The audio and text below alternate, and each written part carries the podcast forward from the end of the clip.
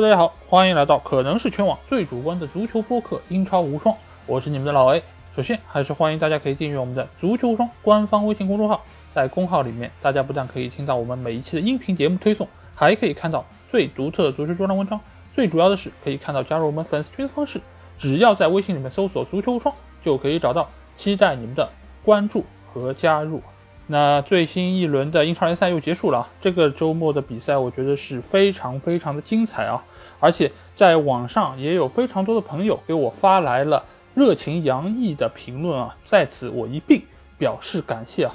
但是对于这些评论，我其实在这期节目的一开始，我其实有一些话想要跟你们说，其实我也想某种程度上澄清一些观点，包括回应一下他们对我的这些评论啊。那这个评论其实主要就是源于我之前有几期节目对于 C 罗加盟曼联的一些看法。那这些看法其实也有可能是我在节目里面的表达不是那么的充分，或者说是他们有一点点的断章取义啊。那我在这里其实要简单的来说明一下我对这件事情的一直以来的看法。这首先我不看好的主要是源于 C 罗加盟曼联这件事情对于曼联未来长期的一个影响。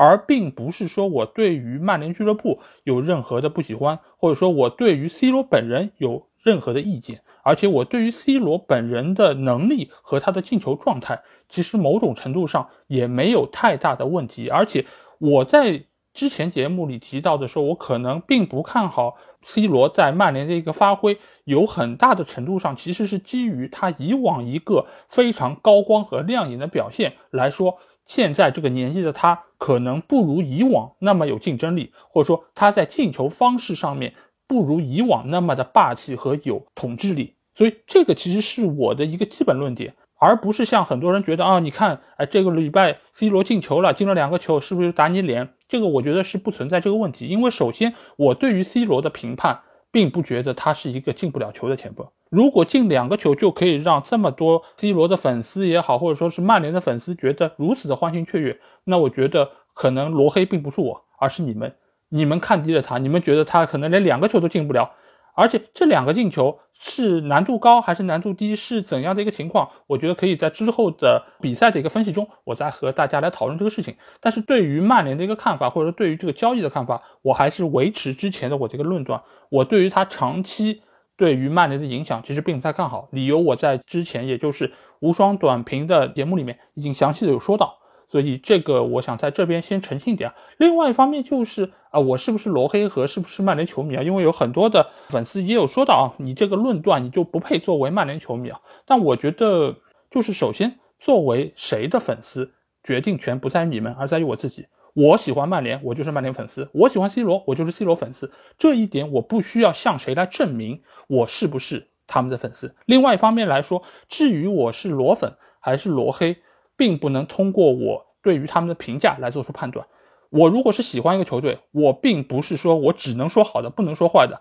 一味的夸。就算你做了任何不不符合规律或者说不正确的事情，我也在那边无脑吹。我觉得这不是一个真正的粉丝，也不是一个真正的球迷。任何一个深爱这个俱乐部的球迷，都应该在他有问题的时候直接说出来，而不应该遮遮掩掩，等到问题爆发的时候，在那边放马后炮，说：“哎，我早就看出来他们不行了。”C 罗的粉丝也一样。我并不会说他哦进球了就是好就是牛逼，他不进球就是各种状态差，或者说是其他人不为他球等等等等找各种各样的理由。我觉得作为我们节目来说，或者作为我个人来说，做这个播客的一个非常非常重要的前提就是我要说真话，而且真话的前提是什么？就是我不只说好的和坏的，而是两者都要说，好我也说，坏我也说。而上期节目，大家会觉得我说的不好，或者说是我说了太多负面的消息，主要是那期节目，我希望给大家泼一点冷水，因为在各方各面都觉得 C 罗回到这个大家庭的时候，都觉得哦无比的好，就是说他的状态也好，他的经济效益也好，他给俱乐部带来的只有好没有坏。我觉得在这个世界上不存在任何一件事情只有优点没有缺点，只有正面没有负面，不存在任何一件这样的事情，包括 C 罗回归曼联这件事情。所以在那期节目中，我的一个基本立场，并不是说我要看衰他，或者说我要给大家恶心，而是在那个当口，我觉得一个不同的声音和一个更加理智的声音是非常非常重要的。至于这个周末的两个进球是不是打我脸呢？我觉得这个其实还为时过早，因为首先这只是第一场比赛，而且啊，曼联在这场比赛中其实是非常非常希望 C 罗能够有一个好的发挥，包括其实英超联盟其实也希望这样一个巨星能够在英超有一个非常好的开端。所以这场比赛其实我们也可以看到，这个第一场属于 C 罗的比赛打的有一点像 C 罗的告别赛。什么叫告别赛呢？就是。这场比赛是你最后一场了，所以我们要让你进个球，给你一个好的结果，给你一个好的表现。所以所有的球都喂到 C 罗头上，所有的进攻都要以你而作为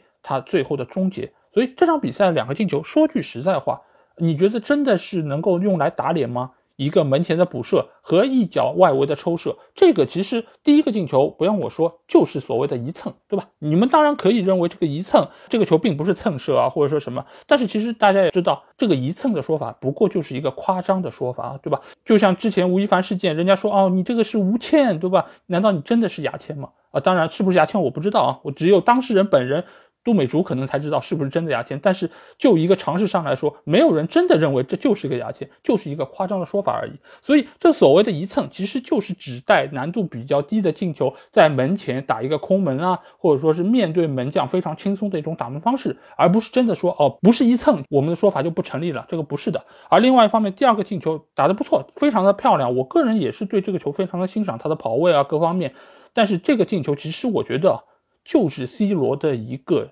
水准，这个球并没有高出大家对他的预期，所以我觉得这样的进球并没有太多好处的地方。呃，如果 C 罗能够打进像必费那样难度的进球，我本人倒是觉得非常非常的厉害。所以我期待 C 罗在日后的比赛中能够打出更多这样的一个高难度的射门，或者说在关键时刻可以给到曼联更多的一些支持啊。同时，作为 C 罗粉丝，我也非常乐意看到他能够进非常多的球，我也非常乐意看到他能够有非常好的一个发挥。因为我觉得，我作为一个 C 罗粉丝，已经不需要向任何人来证明我对于他的喜爱，而且在这么多年来，我都是非常非常喜欢 C 罗的一个存在。而且这么多年来，我一直关注他表现，也非常开心啊，能够看到他破了一个又一个记录，实现自己的人生价值。而且我也希望他可以在自己的职业生涯里面收获更多的荣誉，得到更大的满足。不管他是去到了曼联，还是去到了曼城，甚至于是其他的球队，我都一如既往的喜欢他和热爱他。作为一个曾经给老特拉福德带来无上荣光的一个球员，我觉得他配得上所有的这一切。所以并不存在说我是罗黑的一个说法，而且我也会在以后的节目中一如既往的秉持着好的也说，坏的也说，做一个真正的客观的足球博客。尽管我一直声称自己是最主观的足球节目，但是我在前面加上了“可能”两个字。为什么我会加“可能”两个字？也有很多朋友让我说你可能不要加了，但是我的说法是因为这个主观的评价是你们给我的，而不是我自己认同的。我从内心深处一直觉得我是一个客观的主播。好，那对于这件事情的评价就到这里。接下去我们将会展开这期的主要内容，也就是本周这十场英超联赛的一个战况啊。那第一场比赛，我们就来到的是伦敦的塞尔赫斯的公园球场，在这里将会进行的是水晶宫队主场迎战热刺的比赛啊。这场比赛在首发阵容方面，水晶宫没有做出任何的人员变化，但是我们看到他们在这次夏窗引入的新援爱德华还有奥利赛都进入了大名单，而在热刺这一边。这次从巴萨新迁入的埃莫松代替坦甘加来到了右后卫位置，而坦甘加则挪到了中后卫的位置，替代了达姆斯桑切斯。在中场方面，他们还派出了哈利文克斯，还有小卢卡斯替代因为出现伤病的孙兴民，还有贝尔温。这场比赛开始之前，热刺是三战全胜。战绩积分榜的首位啊，而且他们三场比赛都没有任何的失球，整个球队的状态是非常好。但是孙天王的一个缺阵，其实是给到整个球队蒙上了一层阴影啊。不过哈里凯恩重新来到了队伍之后，其实给到整个球队的一个心理上还是有一个稳定的作用。但这场比赛一开始，其实水晶宫就表现出了非常强的一个求胜的欲望，因为我们也知道啊，水晶宫在前几轮比赛中其实表现并不是特别出色，而且他们在这次夏窗也是进行了非常大的一个投资，所以他们急需通过。这场比赛来证明自己的这个引援是没有问题的，所以一开场水晶宫就给到热刺非常大的一个压力啊，在比赛第十分钟，戴尔就是因为一次意外的受伤就离场。那这个受伤，其实我觉得是整个这场比赛一个非常重要的转折点。尽管替代他上场的罗顿，其实在这场比赛的一个表现也是非常优异啊，在后期的一个比赛中也是抵挡住了对方多次有威胁的一个攻势。但是戴尔的一个失位之后，使得中卫这个位置另外一个球员坦甘加的一个弱点被极大的暴露出来，而且水晶宫有非常多次的一个进攻就是从坦甘加这一侧突入，而。打右后卫的这个埃莫松，他其实某种程度上也是一个攻强守弱的球员，他的一个进攻能力，其实在这场比赛中还是有所体现。尽管在后期由于各种各样的原因，他已经没有太多机会可以实现他在进攻方面的一个天赋，但是他的一个潜质，我通过这场比赛其实还是能够窥探出一二。但是在防守方面，这两个球员的表现都是比较糟糕，尤其是在对方左边前卫扎哈的一个冲刺之下，其实显得非常的狼狈啊。而另外一方面，由于是代表国家队参加了比赛，所以 C 罗梅罗还有达芬桑切斯现在都不在队内，而是处在隔离之中啊。所以对于目前来说，热刺一个中卫的防线，其实现在是面临非常大的一个考验，而且在之后的比赛中，可能也都将受此影响非常严重啊。而在下半场。坦甘加的一个愚蠢的表现，其实是更加加重了热刺一个。防守的体系啊，因为上半场其实热刺整个体系就表现的非常的被动，而且在整个上半场热刺没有一脚射门啊，这个其实是他们从一六一七赛季以来仅仅第二次出现这样的情况，上一次是二零年面对曼城的时候，但是面对水晶宫他们都没有办法实施射门，可见这场比赛他们的表现是有多么糟糕，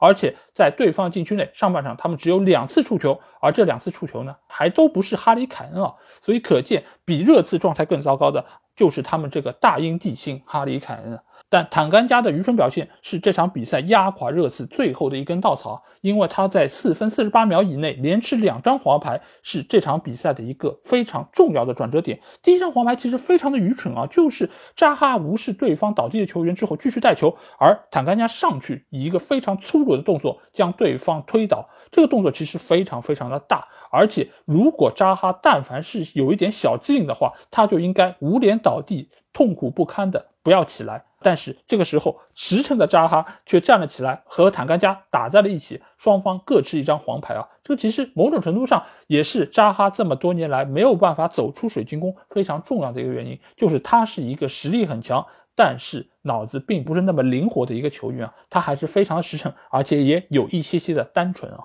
但是在四分多钟之后，坦甘加以一个非常鲁莽的铲球吃到了他第二张黄牌，被罚下场。这个时候，热刺的问题被彻底的暴露在面前。很快，第一个进球就到来了，是来源于扎哈的一个点球啊。取得比分领先之后，水晶宫心想：我一定要墙倒众人推。这时候，他们派上了这个下窗引入的来自于苏超的最佳射手爱德华。爱德华没有想到。上场仅仅二十九秒就取得了进球啊！这个进球真的是非常的轻松，而且他也通过这二十九秒的这个进球追平了乔丹阿尤自上赛季初以来的英超进球数啊！而且在比赛结束之前，他又接加拉格尔的一个传球打入了这场比赛第二个进球啊！从上个赛季以来，只有三名水晶宫的球员在英超进球比他要多，所以可见水晶宫之前的进攻能力是有多么的薄弱，而爱德华对于整个球队的提升又是多么的明显啊！而反观另外一边，哈里凯恩在这场比赛中完全的消失，就如同他在欧洲杯有几场比赛的表现一模一样啊！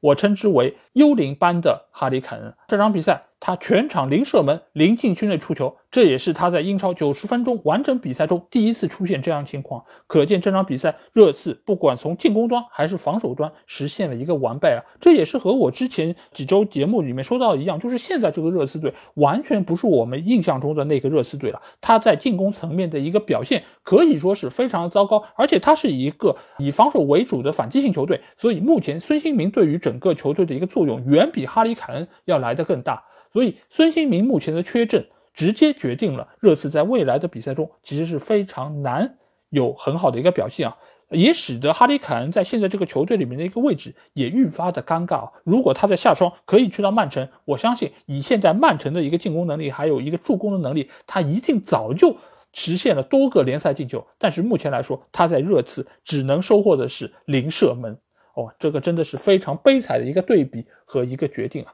那所以目前来说，水晶宫收获了一个非常好的开局，而且他们同时也收获了非常好的一个前锋球员爱德华。尽管这个球员在场外有非常多的负面消息，而且有非常多令人不齿的新闻出现，这一点其实我们群里的法王也给我们进行了科普。之前有非常多的朋友其实并不了解爱德华这个球员，因为他是出自于巴黎的青训，他在场外有非常多所谓的恶作剧，其实后果是非常严重的，所以他的人品其实非常糟糕，但是并不妨碍他在球场上有非常优异的一个发挥啊。所以这场比赛，水晶宫干净利索，三比零战胜了之前从未失球的热刺，自己也收获了一场零封，非常完美的一场表现。对于维埃拉来说。好，那第二场比赛，我们继续在伦敦城，来到是球场球场，在这里，阿森纳将在主场迎战诺里奇啊。这这场比赛被称之为副班长德比，所以也是非常的受人瞩目啊。甚至于在同时进行的六场英超比赛里面，有不少的群里的朋友都说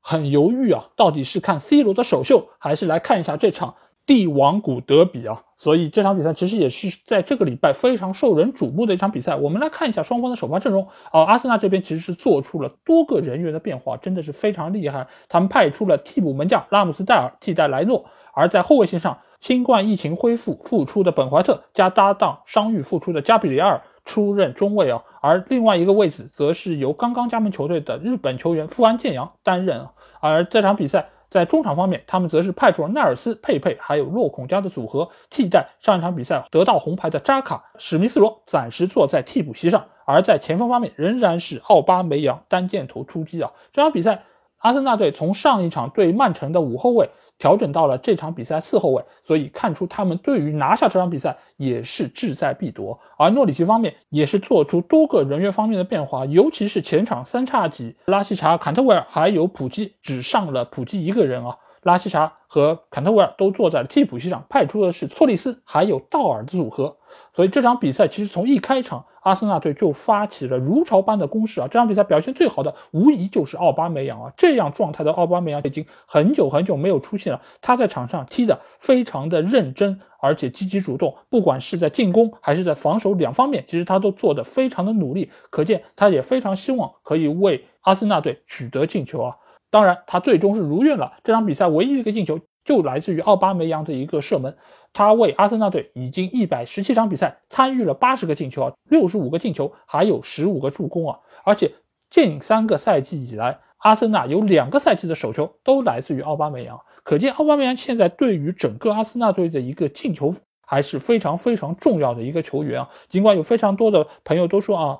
奥巴梅扬的工资这么高，但是他的进球效率这么低，他怎么还能够在阿森纳这样一个球队立足？但是这场比赛，其实我们也可以看到，奥巴梅扬如果认真起来，真的还是蛮可怕的。那这个球的助攻是来自于佩佩啊，因为佩佩在赛季初的时候，我对他其实是非常看好，因为他有非常强的一个带球突破能力，而且他的。传球还有射门能力也比其他的一些以带球见长的球员要更好一点，比如说像两个球队里面的特拉奥雷都要更加的优秀一些。所以我一直觉得佩佩能够对于现在这个阿森纳有非常好的一个提升。这场比赛果然助攻来自于佩佩，而且他还曾经两次击中过门柱，可见这场比赛他和奥巴梅扬是整个球队能够获胜非常重要的一个球员啊。当然，中场的萨卡。这场比赛的表现也是非常出色，他和佩佩加起来一共是贡献了十二次射门，还有十次进球的机会啊，所以可见阿森纳这场比赛真的是完全压制着诺里奇在进攻啊。这场比赛其实阿森纳一共是收获了三十脚的射门，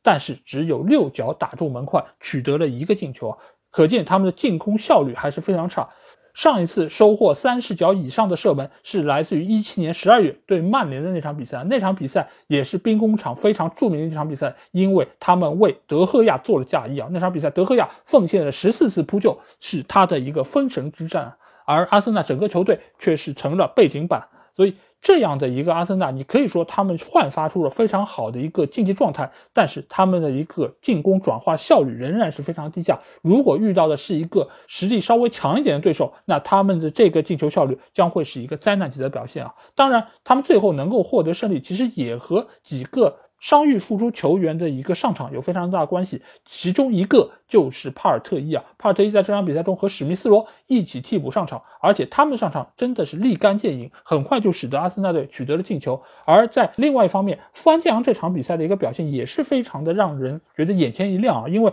他曾经还在对方禁区内得到了一次强点射门机会，只是将将的将球打高出门楣啊！所以这场比赛，本怀特、加布里埃尔还有范建阳的一个三中卫的一个体系，对于整个。阿森纳防守来说是一个非常大的财富，而且如果他们三个都可以一个比较健康的状态在球场上的话，我觉得在未来阿森纳遇到一些球队的时候，他们的一个防守还是比较能够让人放心的啊。而在诺里奇方面，我觉得这场比赛他们非常大的一个败笔，其实就是他们的右边后卫阿朗斯，因为阿朗斯其实在前几场比赛我们已经说到过，他是对方进攻的一个非常重要的突破口，因为他的防守能力比较的薄弱，而且他的动作也比较的毛躁，在这样。比赛中，阿森纳也是多次通过在他那一边实施突破而找到的射门机会啊。某种程度上来说，我觉得阿朗斯就是诺里奇的钱伯斯啊。尽管他可能有一定的进攻能力，但是他在防守端的表现可以说是非常的灾难啊。所以，如果阿朗斯仍然在场上的话，我觉得每一场比赛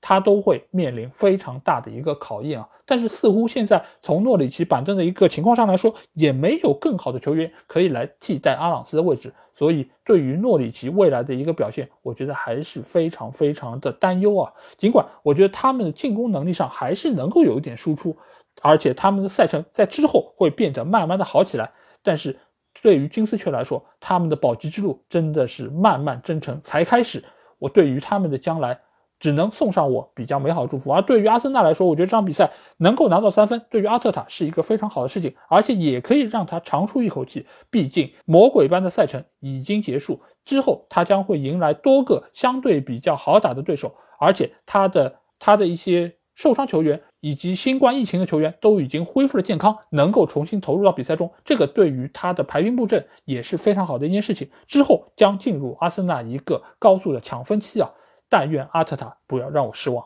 好，那下一场比赛我们来到的是布伦特福德在主场迎战布莱顿这场比赛啊。这场比赛在布伦特福德方面，他们只有一个人员上的变化，就是巴普蒂斯特替代古德斯出场。而在布莱顿方面，他也是进行了三个人员上变化。上场比赛表现不错的库库雷拉替代莫德尔出场，而费尔特曼则是替代了格罗斯出现在了中场位置，而维尔贝克则是替下了麦卡利斯特出任单箭头啊。这场比赛，而且布莱顿他们从上场比赛的四后卫变为了三后卫。显然，他们是希望可以在进攻上压制布伦特福德这样一个相对比较弱小的对手，取得他们在这个赛季第三场的比赛胜利啊！所以从一开场，其实布伦特福德和布莱顿两个球队都以进攻作为他们的一个第一要务啊。但是这场比赛的一个实际情况上来说，确实是比较的令人失望，因为双方的射门数其实都非常有限。布伦特福德稍好一点，有七脚射门，但是他们只有一脚打中门框范围，而布莱顿方面全场只有四脚射门。只有两次打中门框，所以可见双方的一个进攻体系其实都是存在相当的一个问题。我们先来看布伦特福德方面吧。呃，整个布伦特福德这个球队只有前锋线上的两个球员，也就是伊万托尼还有姆贝乌莫是具有一定的个人技术能力，而整个球队的一个打法也是围绕着他们两个进行，把球给到他们两个人中间的其中一个，通过球员的个人能力进行盘带，另外一个球员通过跑位来撕扯对方的一个防线，最终实施射门啊！这个进攻效率真的是非常的糟糕。不过布伦特福德有另外一个亮点，其实值得大家关注一下，就是他们经过严密布置的定位球战他们在场上其实有非常多次，包括角球，包括任意球，其实都是非常具有巧思的一些任意球的配合，给到最后啊，伊万托尼的一个头球攻门，或者说是其他的一些进球的方式。但是这个对于布伦特福德来说，其实只是锦上添花的一个手段啊！你在可能阵地进攻能够打开局面的情况下，通过这个能够扩大比分，我觉得是一个非常不错的手段。但是你如果指望这个实施射门，最后能够取得胜利，其实还是非常的难啊！而且我们之前也说到，布莱顿队的一个防线在中下游球队里面其实是非常不错的，而且他也能够很有效的限制住几对方几个核心的球员啊，包括后防线上的什么达菲啊，包括还有邓克啊，包括韦布斯，他们其实在身体对抗还有就是防守意识方面，其实都是非常优秀的一些球员啊，所以一般性的球员其实真的是很难过布莱顿队这条防守体系啊。但是布莱顿队也有非常大的一个问题，就是他们中场的菲尔特曼啊，因为菲尔特曼上场比赛其实就是对于科尔曼的一个犯规送给了埃弗顿队一个点球，而这场比赛他其实对于对方的几个球员的犯规也是显得非常毛躁，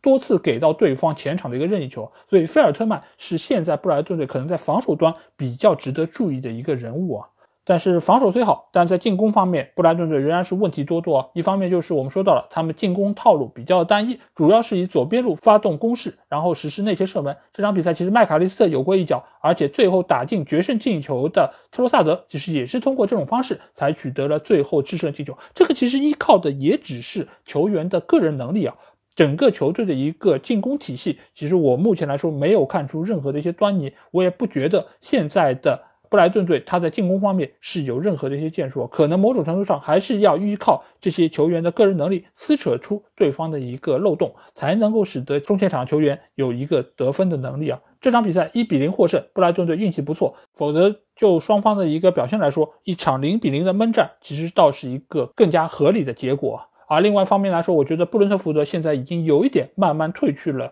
赛季初的光环啊，因为他们目前来说出球点过分的单一，而且过分依靠前场两个人的个人能力发挥。如果没有办法依靠他们实施进攻的话，那似乎已经很少缺乏其他方面的一个进攻手段啊。所以对于这样的一个升班马球队，我觉得未来也是有非常多的路要走，而且他们的保级之路，我个人觉得并不比诺里奇要乐观到哪里去。那下一场比赛，我们来到的是莱斯特的黄泉球场，在这里，他们将在主场迎战曼城队啊。这场比赛其实对于两个球队来说都是非常大的一个考验。一方面，曼城在下周中将会进行他们本赛季欧冠的第一场小组赛，所以。对于瓜迪奥拉来说，其实这场比赛也是一个非常难啃的硬骨头。而对于莱斯特来说，他们在经历了前几场比赛一个比较灾难级的防守表现之后，这场比赛将会面对曼城实力非常强劲的一个进攻线，所以对他们来说也是非常大的一个考验。这场比赛，莱斯特派出了他们从南普顿引入的中卫韦斯特高尔，这个其实也是对于他们防线非常好的一个补充。因为上几场比赛我们也说到，他们的两个中卫阿马泰还有瑟云居的一个表现真的是灾难级的，而且。各有各的拉垮的方式啊，所以韦斯特高的到来其实是可以弥补至少中间一个人的一个位置啊，所以他替下的是阿马泰，而另外一方面，伯特兰是托替下了托马斯，而卡萨涅则是替下了上场比赛受伤的佩雷拉，出现在了右边路的位置啊。而在曼城方面，这场比赛居然瓜迪奥拉又没有进行人员的变化，这个已经是瓜迪奥拉连续三场比赛英超没有轮换阵容啊，这也是历史上的第一次啊。难道瓜迪奥拉要转性了吗？哦，真的是好难想象啊！因为队内其实并不是没有一些实力强劲的替补球员啊，但是三场比赛都没有换阵，只能说明一个问题，就是瓜迪奥拉对于现在的曼城的阵容非常的有自信，而且他也非常认同莱斯特的一个竞争力啊，所以他必须派出他个人认为最满意的一套阵容来迎战。那这场比赛，韦斯特高上场之后，对于莱斯特的一个提升真的是非常的明显。整个上半场，其实曼城队是创造出了极多的机会，但是整个莱斯特的一个防守可以说是做的滴水不漏，多个球员上前的封堵，再加上门将苏梅切尔的一个优异的发挥，使得莱斯特上半场力保城门不失啊。而且韦斯高的一个高点，还有四云居的一个。积极的封堵能力，其实都是现在莱斯特非常重要的一个方面。而且四人区尽管在有些时候它是会出现一点头脑方面的短路，但是韦斯特高的存在也能够很有效的弥补他在这方面的一个缺失。所以目前的这样一个中卫组合，可以说是莱斯特最好的一个后场搭配。而对于曼城这样的一个高压的一个进攻态势，其实莱斯特也是和之前几个球队的做法是一样的，就是立足于防守基础上，然后打快速反击。这个其实，在热刺啊，包括以往曼联对于曼城的这个打法上，其实都是得到了印证啊。所以这场比赛，莱斯特在这方面也是做得非常好，就是在做好防守基础上。以一脚长传球的方式直接找前场的瓦尔迪，而瓦尔迪的速度以及他的突破能力又是冠绝英超的，所以这场比赛其实上半场莱斯特有多次反击的一个进攻，其实都是极具威胁。或者说，他们如果没有办法直接找到瓦尔迪的话，他们也会通过右路的几个球员之间的一个配合找到瓦尔迪，基本上就是通过阿尔布莱顿，然后阿尔布莱顿再传球给到瓦尔迪。然后瓦尔迪一般来说他会实施下底突破，然后传到中路找后点的哈维巴恩斯。但是哈维班斯这场比赛其实表现的还是略有不足啊，因为哈维班斯我之前也提到，他在上个赛季其实是有过非常好的一个表现，尤其是在他受伤之前那段时间，其实他在外围的远射也好，或者说是啊禁区内的抢点，其实都是非常不错。这场比赛其实哈维班斯在上半场有过一次抢点没有成功，而下半场其实还有一次头球是将将高出了门楣，其实这两次都是莱斯特本场比赛非常好的一个进球机会，没有把握住，有点可惜。而下半场，韦斯高被换下场之后，仅仅一分钟，莱瑟就收获了失球啊！这个当然，我觉得不能说啊，是因为韦斯高下场之后就影响到了整个球队的一个防线，而且这个失球，你们也可以看一下，是瑟云居一个非常倒霉的乌龙助攻吧，给到了碧玺一个非常好的射门得分机会，呃，同时。同时，这个也是曼城在这次英超的第九个不同的进球球员啊。这个球其实是有运气的成分，但是某种程度上也是对于曼城这么长时间、这么多次有威胁进攻下面的一个必然吧。因为你只要在后防线上出现一点点的失误，曼城球员都有结束比赛的一个能力啊。所以某种程度上，我觉得这个结果是一个合理的结果，但是对于莱斯特来说，确实是一个非常可惜的事情啊。但是在比赛最后阶段，罗杰斯也是派上了伊科纳乔还有卢克曼，期望可以有一个更好的发挥，而且他们之间也创造过一次比较好的得分机会，就是伊科纳乔在反击的过程中和对方的后卫有一个拼身体，并且战胜了对方，将球分给了左侧插上的卢克曼，而卢克曼面对埃德森一脚将球打飞啊，这个其实也是莱斯特。这场比赛最后的一次有威胁的进攻机会啊！最后，埃德森也是收获了自己二一年的第十五次英超零封，同期英超第一啊！但其实这场比赛我们看球的朋友就知道，曼城其实打的是非常艰苦啊，显然不像前两场比赛那个五比零打这么轻松，而且他们面对这种防守反击型的球队啊，确实是办法不多。你觉得瓜迪奥拉不知道这个情况吗？他非常清楚，但是他也没办法，因为这个就是曼城的一个技战术体系，他不可能因为面对这样的对手很难打，他就做出很多的一个改变啊。而且目前的整个曼城的一个架构来说，他这套人员配备也是要按照这样传控打法继续做下去的，所以他只能对于这种硬骨头闭上眼狠命的咬下去，能啃得下来就啃，啃不下来收获一场平局甚至失利，这也是。对于他们联赛必须要付出的代价，而他们下个礼拜要进行欧冠的比赛，他们也将在主场迎战的是莱比锡红牛，这同样也是一个防守反击型的球队，所以对于曼城的一个考验，我觉得也是才刚刚开始。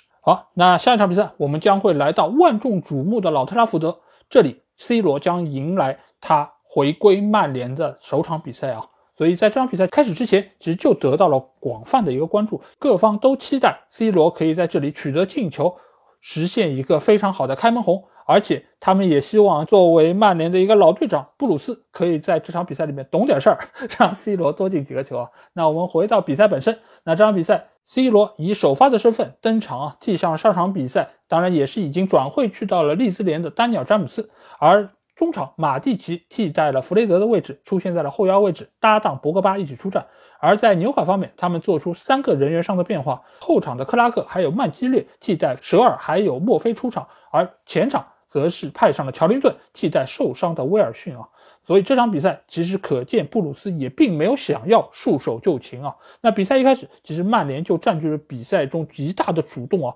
完全压制了纽卡的三条线啊。而且球每一次给到 C 罗脚下，全场都爆发出雷鸣般的一个欢呼啊。这个其实也是可见 C 罗在曼联球迷心目中的一个地位啊。那这场比赛，C 罗不负众望，打进了两个进球，而且第二个进球也是在。球队在刚刚被对方扳平的一个时刻取得的这个进球，其实也对最终能够获得比赛胜利非常的重要啊。所以这场比赛我们可以先来看一下 C 罗的一个战术体系吧，因为 C 罗在这场比赛中他是出现在了一个中锋的位置，而并不像之前我们预想的一样，他可能会出现在左边锋，而在左右边锋分别派上是桑乔还有格林伍德，在前腰位置仍然是必费啊。那这场比赛从一开始，其实 C 罗就迸发出非常好的一个竞技状态，他不管是在持球之后的一个过人，还是在中路的一个抢点，其实都显示出了他非常好的一个能力，而且他在这场比赛中实施了多次这种踩单车。然后过人的一个场面啊，恍惚之间让我们回到十二年之前那个所谓小小罗一般的球员再次登陆老特拉福德，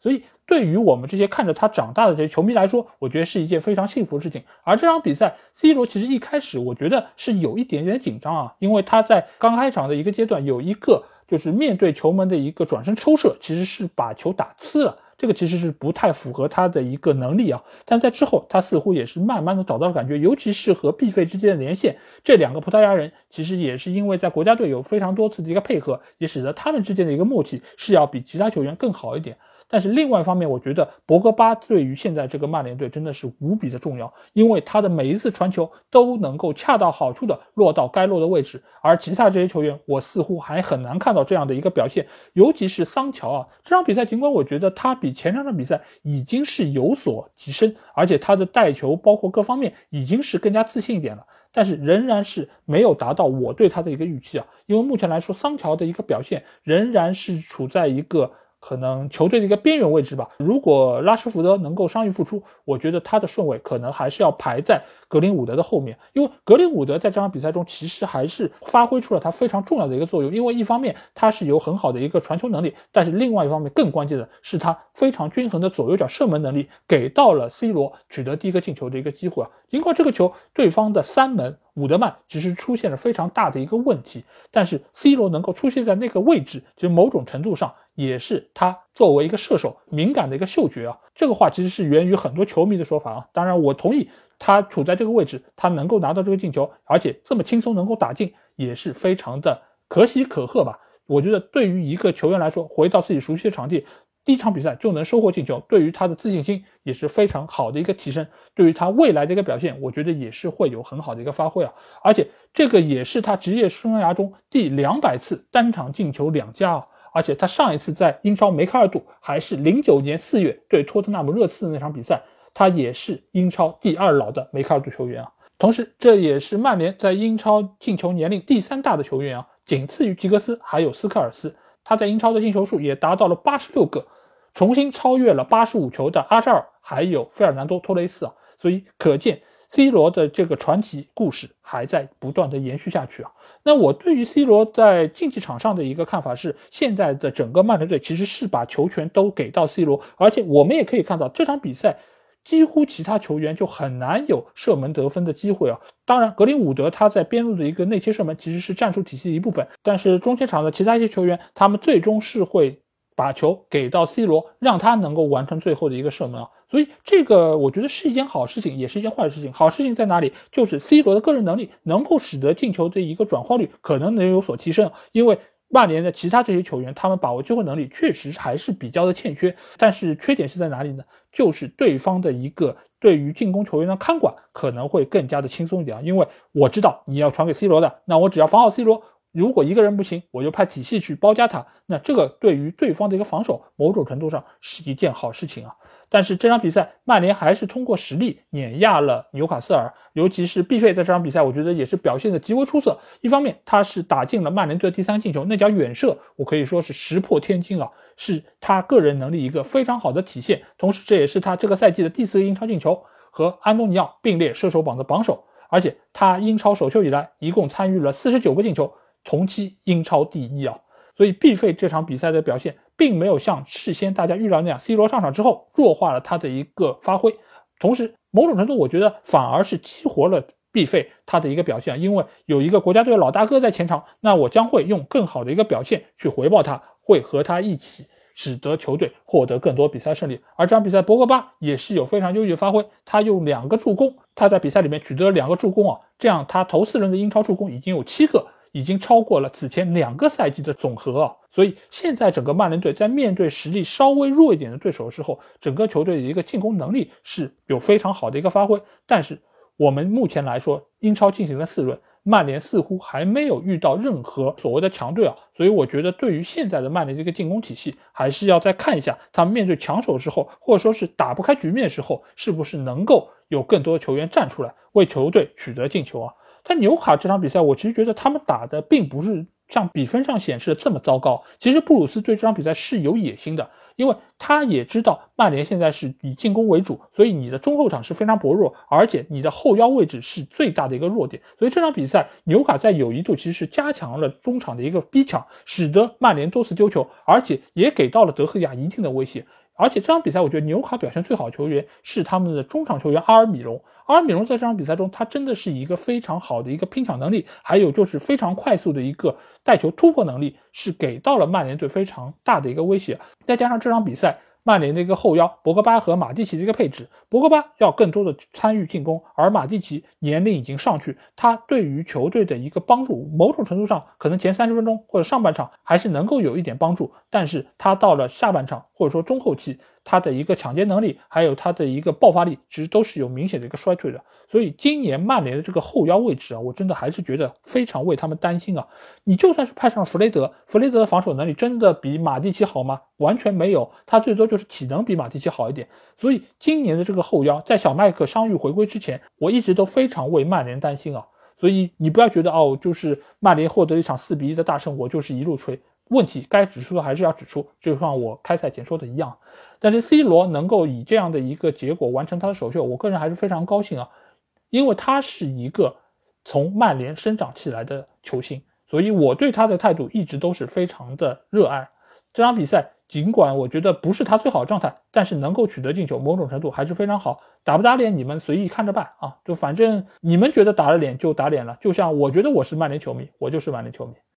好，下一场比赛，我们来到南安普顿的圣玛丽球场，在这里，南安普顿将在主场迎战西汉姆联啊。前三轮比赛，西汉姆的成绩非常不错，而且进攻线上表现出了非常强的一个进球能力啊，尤其是前锋线上的安东尼奥。还有本拉赫马，其实都给我们奉献出了非常好的一个竞技状态。而这场比赛，他们客战来到南安普顿，由于他们下周其实也有欧战任务，所以这场比赛对于夏姆联队来说，其实也是一场硬仗啊。而且南安普顿这个赛季，尽管在前几轮的一个表现并不是特别的理想，但是其实这个队伍还是有相当的一个竞争力啊。那我们来看一下这场比赛的一个先发阵容，在南安普顿这边，其实他们有两处人员的变化，首先是后防线上的佩罗代替了上场比赛首发的沃克彼得斯。而在前锋线上，则是由雷蒙德替下了前几轮比赛出战的切亚当斯啊。那切亚当斯可以说是前两场比赛其实表现的还是非常积极，但是他由于在进球能力上，还有在对于球的一个把握机会上，还是不如阿姆斯特朗，所以这场比赛切亚当斯被安排在了替补位置上。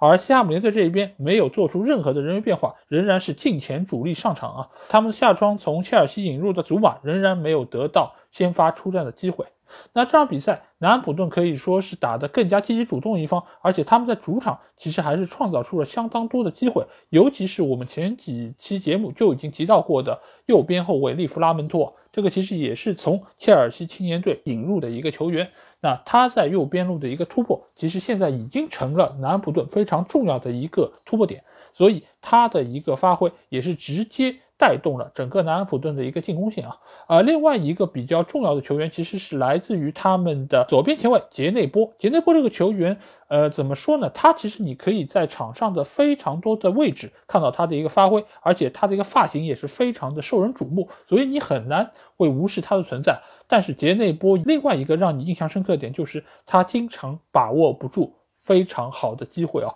这场比赛仍然如此，他在。整场比赛其实至少错失了两次非常明显的得分机会，也使得球队没有办法能够取得进球啊。而在另外一边，西汉姆这一边，其实这场比赛表现比较出色的球员，反而不是前两场发挥比较好的本拉赫马，或者说是安东尼奥，而是在右边路的快马博文。博文这场比赛其实，在右边路有多次下底的一个传中，包括他个人的一个突破，都是给到南安普顿的左边路一定的威胁啊。下半场，西汉姆最有威胁的一次射门，其实就是来自于博文在禁区内的一脚抢射。球被对方门将将将拖出了横梁啊！而在比赛久久打不开局面的情况下，南安普顿换上了他们的阿尔巴尼亚前锋布洛亚。布洛亚其实也是从切尔西租借加盟的一个年轻球员啊，他一上场啊，就整个局面又发生了非常大的不同。他们在下半场获得了一次非常有威胁单刀球机会，布洛亚将球射到了立柱上啊，之后又有一次角球的机会，他的头球被对方的赖斯在门线上惊险解围，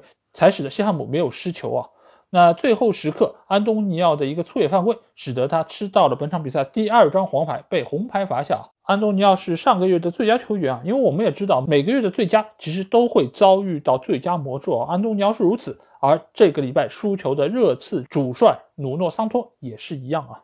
那最后两队不得不接受零比零的一个结局。从场面上来说，我觉得南普顿可能是占据主动的一方，而且他们也创造出了更多的机会，但西汉姆。可以说是人员的架构更为合理，而且整体球员的实力更加强劲一点。他们因为下周有欧战任务，所以这场比赛莫耶斯其实也是有所保留，并没有完全激发出球员的一个潜能啊。那对于零比零结果，我相信南安普顿可能会是更加失望的一方吧。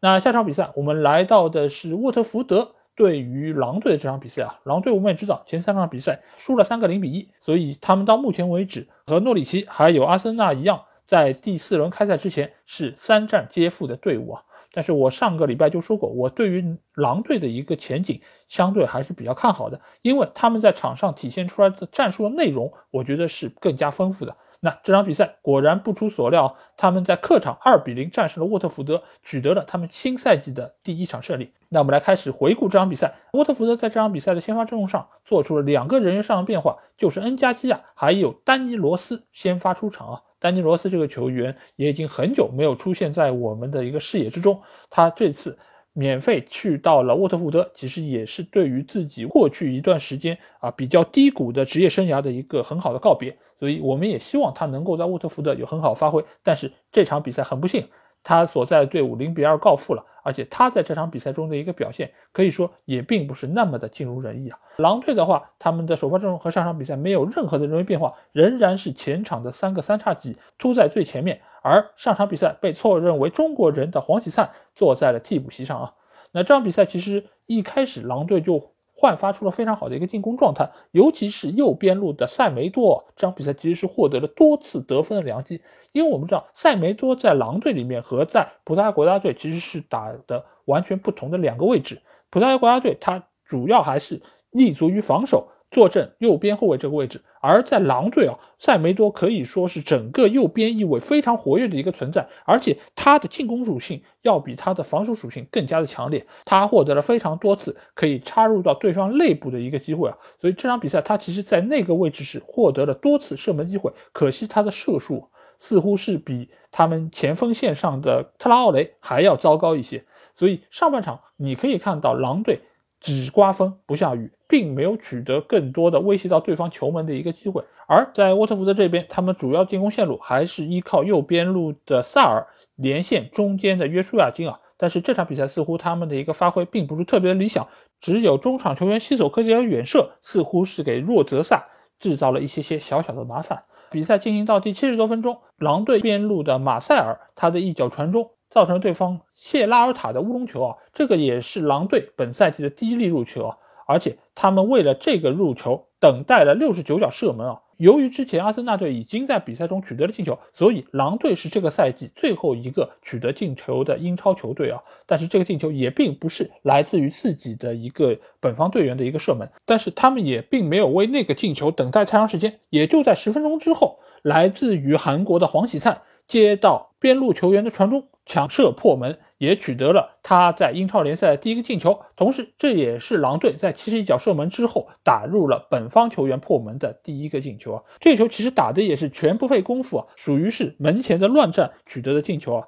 某种程度上，这也是属于蹭一脚的那种 进球方式啊，和奥巴梅扬还有 C 罗第一个进球其实是差不太多。所以这场比赛。最终，狼队是二比零获得了胜利啊！赛后，沃特福德主帅希斯科其实也表示，沃特福德的进攻端还有防守端都有需要改进的地方，因为在英超就是两个禁区决定胜负啊。所以现在来说，沃特福德队确实是有很多的问题亟待解决啊。第一场比赛他们战胜维拉那场比赛确实是出其不意，打了维拉一个措手不及。但是之后他们的一个进攻套路，还有他们进攻手段，其实被越来越多的球队所熟悉，而且他们在三板斧之后也没有办法拿出更多的一些东西，也使得现在沃特福德和其他的几个升班马一样，都遇到了一个瓶颈啊。他们能不能突破自己惯有的那一套？习惯了的进攻方式其实非常重要。这个时候，如果能够有极具个人能力的单兵球员出现，我觉得对于这样的球队也是非常重要。因为你的常规套路似乎已经很难撕开对方的一个防线，这个时候就需要有一个爆点。这点上来说，我觉得像南安普顿，我们刚才说的那场比赛里面，布罗耶亚也好，或者说利弗拉门托也好，这个其实就是这种类型的一个球员。但是现在在沃特福德内部，我觉得好像除了萨尔之外，似乎很少有这样的球员能够出现啊。所以在之后的比赛中，沃特福德这样的一个大黄蜂能不能有更好的表现，其实直接取决于主教练对于萨尔的使用能不能在这个基础上有更好的一个效率，能够给到中前场的约书亚金或者说丹尼斯更多的一些进球得分的机会。所以之后我们可以继续关注大黄蜂的一个表现。而狼队经过这场比赛之后，他们终于拿到了三分，也使得主教练拉热的一个压力稍微有所缓解啊。这点其实和阿特塔是一样的。而且狼队这场比赛其实他们尽管是收获了两个进球，但是一个是对方的乌龙球，而且这个乌龙球说句实在话，其实挺倒霉的。因为对方的这个谢拉尔塔其实并没有受到对方前锋很大的一个压力，这个纯粹是属于自己的一个非受迫性失误，所以。拉热在这方面，其实他在进攻线仍然有非常多的功课需要做，包括像黄喜灿这个进球，其实也不是球员个人能力的一个特别好的体现，只是他可能在抢点意识上比较不错，而且也抓住这样一个机会。所以我能看到的是，狼队的问题还很多，包括他们特拉奥雷这场比赛仍然是一如既往在这边带带带，但是也没有办法给球队创造出更多的机会，反而是塞梅多，尽管是浪费了很多机会，但是他也确实是创造出了一些得分的可能性。包括还有特林康，其实这场比赛也还是能够给到对方威胁，所以狼队现在我觉得最需要解决的一个问题就是提高自己终结比赛的一个效率。这点来说，其实和布莱顿是一样的，但是狼队某种程度上比布莱顿要更好的一点是，他们确实是可以创造出足够多的机会。这点我对于他们的主教练拉热还是比较有信心的。那下一场比赛，我们来到的是伦敦城的。斯坦福桥啊，这也是周六的晚场比赛。切尔西在主场迎战阿斯顿维拉。这场比赛由于切尔西下周也将有欧战的任务，所以他们对于主力阵容进行了多个人员上的变化。首先在后卫线上派出了老将蒂亚戈·希尔瓦，还有年轻球员小查洛巴，替下了上场比赛首发出战的克里斯滕森，还有阿斯皮利奎塔。而在中场方面啊，他祭出了三个之前很少上场球员，一个是科瓦基奇，一个是奥多伊。另外一个则是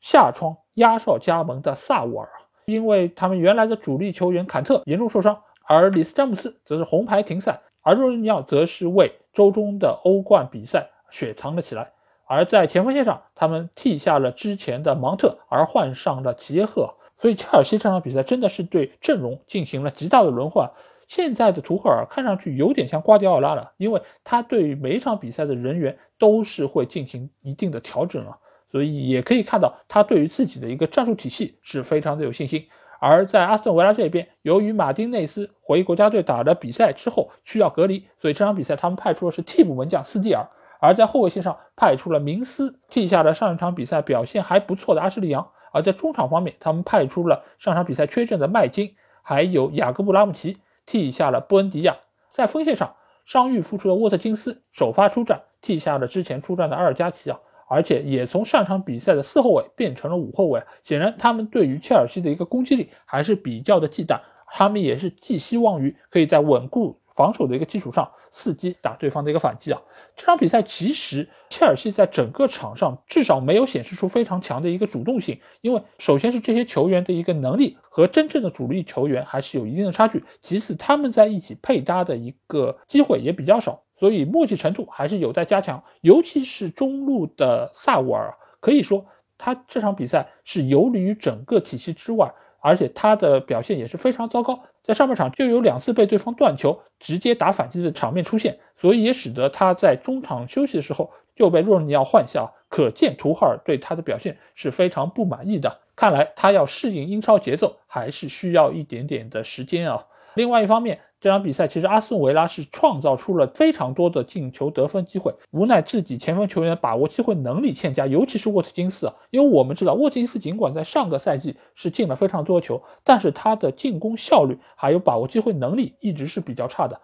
他的进球完全是建立在多次的射门，还有格里利什给他的一个支援的程度上。所以这一次他刚刚伤愈复出，本身的状态也并没有调整到自己最好的状态。在这场比赛突然之间拿到了一些射门机会，他确实很难把握得住。而且这场比赛对方的主力门将门迪的表现可以说是非常的出色啊，尤其是在上半场有一次对方的两连射直接被门迪一一扑出啊，显示出了极好的竞技状态。那这几乎也是阿斯顿维拉整场比赛最好的一个机会。在切尔西的进攻端，卢卡库这场比赛其实是表现得非常出色，而且在上半场切尔西并没有占据绝对主动的一个情况下，他把握住了一次反击的机会，扣过了对方后卫，将球打入了近角。那这个球其实也是卢卡库返回斯坦福桥的第一个进球啊！他为了这第一个进球等待辗转了十年零十五天啊！这个也是他在斯坦福桥的第十五次出场，还有第二十二脚射门，这个对他来说真的是等待了太久太久。但是好在他在这场比赛中梅开二度啊，他面对阿斯顿维拉的六场比赛都有入球，总计打入了八个进球啊，所以阿斯顿维拉也是他个人非常喜欢的一个对手啊。而另外一个进球则是来自于科瓦蒂奇，这场比赛他一球一助攻，也是他为切尔西七十三个主场比赛的第一个进球啊！这个进球其实来的非常偶然，完全是由于对方的明斯一个回传失误，被科瓦季奇抓住机会打入了一个死角。这个球某种程度上也是体现出了科瓦蒂奇非常机敏的一个状态啊，也有明斯自己本身的一个。就是判断上的一个失误吧，而且他由于是用左脚打这个球，并不是他的一个惯用脚，所以也是间接造成了这个失球的一个产生啊。但是之前我们也说到，切尔西其实这场比赛最大的一个功臣其实是他们的门将门迪啊。门迪这场比赛是单场扑救六次啊，凭了他到了英超之后的个人记录，也可见这场比赛阿斯顿维拉创造了多少的机会啊。之前他对利物浦的比赛也是有六次扑救。但是在这两场比赛中，他总共才丢了一个球，而且还是萨拉赫点球，所以可见现在这个门迪啊，真的是处在他个人状态的一个高峰期，而且也解决了切尔西在门将上多年的一个困惑，也使得凯教练现在真正的沦为了一个替补球员啊。而且这场比赛切尔西再度零封啊，这也是图赫尔执教第十二个英超主场中。切尔西取得的第九场零封啊，同期英超第一，而且只丢了七个球啊，中间有五个球是那一场得到红牌之后的西布朗打进的，所以切尔西现在的一个防守线可以说是整个英超联盟里面最为坚固的。同时，这也是切尔西在英超的第六百场胜利，成为了继曼联之后第二个冲破这一大关的球队啊。最近四十三场半场领先的英超，切尔西取得了不败的战绩啊。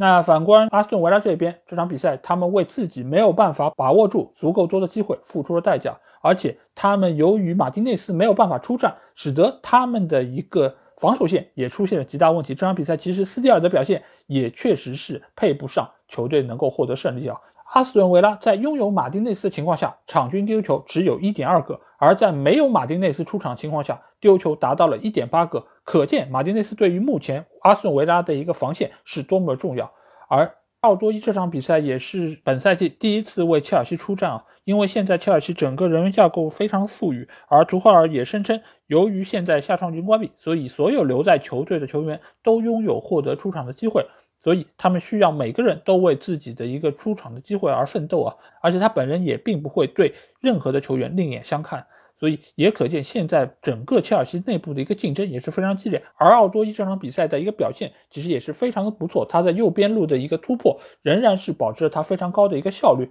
我们群里有一个朋友其实说到，就是他个人觉得奥多伊的水准其实要比曼联的桑乔可能更加优秀啊。那这一点其实从这场比赛中我们可以得出一个小小结论吧，就从这周的一个比赛结果来看，似乎奥多伊确实是比桑乔可能更加好一点吧。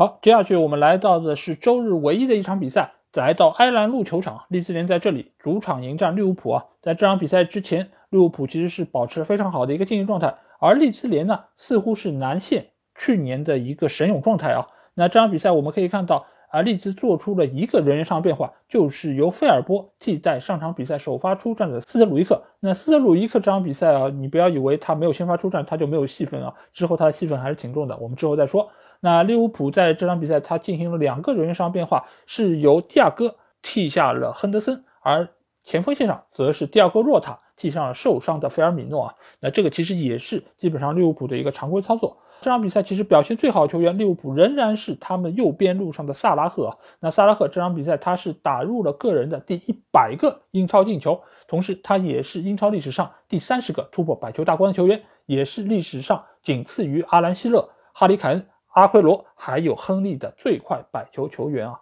这个进球产生其实也是得来全不费功夫，也是常规的利物浦的一个进攻套路，就是边路的阿诺德下底传中，中路的萨拉赫包抄抢点得分。这个球当然我们刚才也说到，也是萨拉赫极具个人意义的一个进球，同时这个也是阿诺德他进入英超之后的第三十五个助攻啊，追平了加里内维尔，已经超过了 C 罗的英超助攻次数啊。而且本赛季他创造了二十次得分机会啊，远远领先于第二名的萨拉赫，还有格里利什啊。现在可以说，阿诺德和萨拉赫这么一个连线，是成了现在整个利物浦非常重要，或者说是最为重要的一个进攻套路和模式。而且再加上今年他们发掘出的一个年轻小将埃利奥特，其实本来这三个人从前场、中场和后场三个线路都可以给到。整个对方的一个左边路非常大的一个威胁，但是非常可惜的是，这场比赛埃利奥特发生了非常不幸的一个事件，就是替补上场的斯特鲁伊克对于阿利奥特有一个飞铲，使得他右脚踝脱臼啊。当时比赛进行到一半时候，我们看到这个画面啊，由于出现这种非常严重的一个伤病情况，转播方是不会提供任何的回放，包括。近景镜头的，所以当时我们其实也并不太清楚他到底受伤严不严重，或者说是对他的职业生涯有怎样的一个影响啊。不过好在从赛后的一个新闻我们可以看到，只不过是脚踝严重脱位啊，这个其实在当时队医上场之后已经将关节复位，可能之后他还会进行手术，但是总体来说，比起那些比较严重的什么粉碎性骨折，或者说是另外的一些比较严重的一些拉伤，其实可能对于球员的一个职业生涯。相对来说还算是一个好消息啊，而且之后其实各方各面也对于埃利奥特这次受伤有各方面的一些消息，包括有一个推特其实是说到了有一个小朋友他在学校比赛的时候由于骨折被送到了医院，而没有想到他的临床就是埃利奥特啊，而同时埃利奥特还把自己的六十七号球衣送给这位小朋友，所以这个小朋友可能是那一天所有手臂骨折的小朋友里最幸运的一个。同时，其实也有各方各面在谈论斯特鲁伊克这张红牌到底是不是罪有应得啊？我个人的看法其实是，你在做出这个防守动作的时候，其实你并不知道之后会产生怎样的后果，是严重的还是一般的，或者甚至是没有任何的后果。而基于后果推断去给他红牌、黄牌，甚至于不给牌，我觉得这个其实是不恰当的。如果从当时斯特鲁伊克的那个动作来判断，我个人觉得给一张黄牌其实是比较合乎情理的。而之后，包括贝尔萨，包括利兹联队的主席，其实都表示这不应该是一张红牌。包括现在埃利奥特本人其实也说，他相信当时斯特鲁伊克并没有任何的恶意，而那张红牌确实是有一些过重了。所以今年的英超联赛其实已经有多次这样的红牌产生啊，啊当然不是说他们犯规动作不严重，而是说你很多时候如果是光从他的一个结果，甚至于只是从 VAR 的一张照片上面，你去推断他的动作是否恶劣或者是否蓄意，甚至说他是不是一个严重的犯规，我个人觉得是并不太合理，也是有待。商榷的，包括是之前莱斯特的阿约泽佩雷斯的那张红牌，我觉得就是这样的一个情况。那回到比赛本身，这场比赛萨拉赫取得了进球，那队内的另外一个核心球员马内，这场比赛真的是非常非常努力。不过好在他在比赛的最后时刻，终于打进了第三个进球啊！这个也是他在英超的第九十七个进球啊！非洲球员的一个排行榜中，他追平了阿德巴约啊，仅仅是落后于德罗巴的一百零四球，还有萨拉赫的一百球啊。但是他这场比赛其实是非常的憋屈，因为他全场比赛贡献了十次射门，也是他个人英超射门最多的一次啊，甚至于他一个人的射门次数要比利兹联全队还要多，但是射了十次只进了一个球，这个进球效率真的是堪比阿森纳啊！哎，说到阿森纳，这场比赛确实是有和阿森纳一样的地方，就是全场利物浦其实射门达到了三十次，九次打中门框范围啊。本轮和阿森纳是并列射门最多的一个球队啊，那这个现象如果从比较好的方面来说，说明你创造出了足够多的进攻得分机会啊。但是从负面上来说，就跟我们之前形容阿森纳队是一样的，就是把握机会能力实在是太差。如果是遇到一个好一点的球队，如果没有给你这么多的一个进球得分的机会，那你还能够有这么好的一个发挥吗？你还能取得三个进球吗？其实都是存疑的。因为利兹联这个球队，我们也知道，它是一个。非常崇尚进攻的球队，而且他的后场是有非常多的空间给到对方的进攻球员的，所以这样的一个球队，你如果作为一个强队，你就是应该取得一场大胜。比如说第一轮曼联的五比一也是这么得来的。所以利物浦这场比赛只进三个球，我个人觉得其实是有一点点的发挥失常啊。因为你如果把迪亚戈若塔放到马内的这个位置，你可能进球就不只是三个，也有可能不会这么晚才取得他的进球啊。但是不管怎么说，我觉得这场比赛利物浦仍然是展现出了非常好的一个竞技状态，也使得他们仍然是今年夺冠的一个热门球队。而反观利兹联这边，我觉得他们其实相比于去年来说是有比较大的一个，也不能讲退步，只能说是更多的球队了解了他们的一个技战术打法。这场比赛，班福德的一个状态，我个人觉得是比去年的他有比较大的一个退步，因为他本身就是属于一个冲击力比较强，但是呢脚下控球的能力相对比较弱。我个人觉得他是一个弱版的哈兰德。啊，弱版当然弱在很多地方，包括身体，包括他的速度，包括他的一个把握机会能力，都比哈兰德要弱。但是他其实，在类型上和哈兰德是有几分相似的。而目前的他，在遇到了对方已经熟悉他技术特点的情况下，其实是很容易被对方盯死的。再加上利兹联现在整体的这个打法，大家已经很熟悉，就是快速推进反击，然后中前场几个球员在边路内部插上，然后在这个时候再适时的进行射门或者说传球。所以目前的利兹联啊，如果你不解决好后防的问题，你前场一旦进不了球，那对于球队的伤害是非常大的。而对于贝尔萨来说，我觉得留给他的时间可能也并不多了吧，因为你一年能打几个比较弱的对手呢？我觉得其实是没多少的。你又能不能保证每次遇到中下游的球队都能够获胜呢？我觉得是更加不一定的。所以我觉得，与其你在中前场去搏这么多机会，还不如稍微均衡好自己防守上的一些兵力。我觉得这个才是对于利兹联可能更好的一个结果。好，接下去来到的是本轮的最后一场比赛，也是周一的晚场比赛啊。大家也说过啊，就是周一晚场的雨夜啊。来到斯托克城是一个非常煎熬的经历啊，尽管不是到斯托克城，也不是雨夜，但是这场比赛对于两个球队其实都是非常的煎熬。这就是在古迪逊公园球场进行的埃弗顿对伯恩利的这场比赛啊。这场比赛开始之前，其实埃弗顿在现在积分榜上是处在一个非常不错位置，而且在本尼特斯的一个带领之下，现在整个球队一个竞技状态，我觉得是比以往有非常大的一个提升啊。而且目前尽管杰罗也没有归队，而且这场比赛之前好像卡尔维特卢因也是因为受伤啊而没有进入大名单。对于埃弗顿这样一个球队，似乎看上去是不利的消息非常多。但是这场比赛他们展现出来的一个竞技状态，我觉得是非常值得称道的。而且在今年，我对于埃弗顿队的一个前景，我可以说是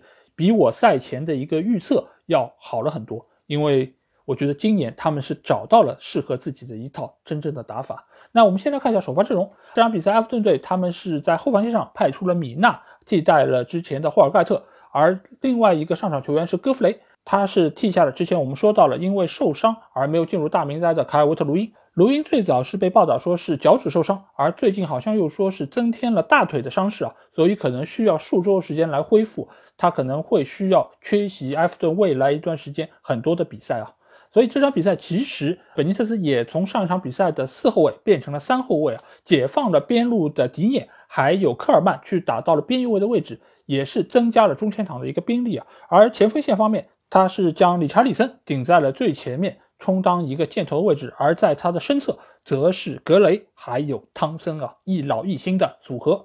而伯利方面没有进行任何的人员变化啊。那这场比赛其实开场之后，埃弗顿队是。取得了明显的一个技术上的一个优势，而且中前场我觉得表现最好球员啊，不是汤森，不是格雷，而是杜库雷。杜库雷，我觉得这个赛季真的是焕发出了非常好的一个竞技状态，不但在进攻层面，他在第一场比赛中一脚漂亮的抽射取得了进球，而且在这场比赛中，他有非常好的一个助攻能力。最后的两个进球其实都是来源于他的一个助攻啊，助攻了汤森抽进了一脚非常漂亮的神仙球，助攻了格雷打入了连续三场。比赛的英超进球啊，可以说杜库雷是这场比赛埃弗顿可以取胜的最大功臣，而且他在中场的一个串联也是给到整个埃弗顿非常好的一个防守硬度。我觉得这个球员真的是这个赛季。而埃弗顿最大的一个发现啊，再加上身边的阿兰，其实也是给他起到了非常好的一个策应的作用。所以现在埃弗顿的一个中场线，我个人觉得是能力非常强。再加上边翼位的迪涅还有科尔曼的一个助攻，给到现在整个埃弗顿啊，人家是什么两翼齐飞啊？埃弗顿现在似乎已经是四翼齐飞了，就是迪涅、科尔曼，再加上前场的格雷还有汤森啊，这四个球员可以说是现在边路打得风生水起，再加上中间有高度非常足够的理查里森。现在的埃弗顿可以说是真的是进攻线的实力极强，而这场比赛他们的第一个进球其实是来自于迈克尔基恩的一个头球，而迈克尔基恩曾经也是在伯恩利效力过，所以这个进球其实也相当于是弑杀了旧主啊。而这个进球的产生，其实也是我们之前谈到的伯恩利非常大的一个问题，就是他们的左边后卫的一个位置其实是对方一个非常好的突破口，而这个球就是来自于在这个位置上的一个传中。而对方的中卫在这个时候产生了漏人，从而导致了这个失球。这个其实也是伯恩利一直以来的一个老问题。我们已经说过多次，不管是他打莱斯特时候，还是之后的所有的队伍，其实他这个泰勒的位置一直是对方突破的一个重点。他们失了已经不止三个球了，但是似乎肖恩戴奇并没有找到太好的一个解决的方式啊。但其实这场比赛对于伯恩利来说，他其实是取得了一个梦幻般的开局，因为他们是先取得进球的一方。这个进球其实也是一个头球的攻门，也是来自于一个中卫，就是他们的本杰明米在中路的一个头球攻门。这个也是本米的第两百场英超，他也是第一个为伯恩利达到两百场英超大关的球员。而且这个球也是伯恩利非常积极主动抢断的一个结果，因为这本来是一个。中前场的任意球机会，但是他们在丢球之后，他们积极反抢，使得他们有第二次一个进攻的机会，才使得本米取得了他这个进球。所以这本来是一个非常积极主动的局面，而且伯恩利在这个时候他的一个战术也是起到了一个作用，所以一切的一切都是非常不错。但是没有想到之后的一个结果就非常的垮，而且在之后他们越打越糟糕，尤其在。格雷的那个进球，我觉得是更加体现了整个伯恩利这个球队他们心态的一个失衡啊。所以今年伯恩利，我对他们的一个看法仍然是降组的一个热门球队，因为肖恩戴奇似乎很难找到方法来改善这一切，尤其是他们左边路该怎么堵住这个漏洞。好，那今天这期节目基本上就这样啊，我也说了非常多我关于这个礼拜。呃，英超联赛的一些看法，希望你们听了我的看法之后，能够留下你们的想法。欢迎你们积极在评论区给我留言。当然，不管是同意或者还是不同意，我都希望你们可以以友好的态度来跟我沟通。因为我不是罗黑，我也不是曼联的一个反对者，我只是一个观察者。希望大家可以喜欢我们节目。如果你有什么话想对我说，或者想要和我直接交流，也可以加我们的群，只要在微信里面搜索“足球无双”就可以找到。期待你们的关注和加入。那今天这期节目就到这里，我们下期节目再见吧，大家拜拜。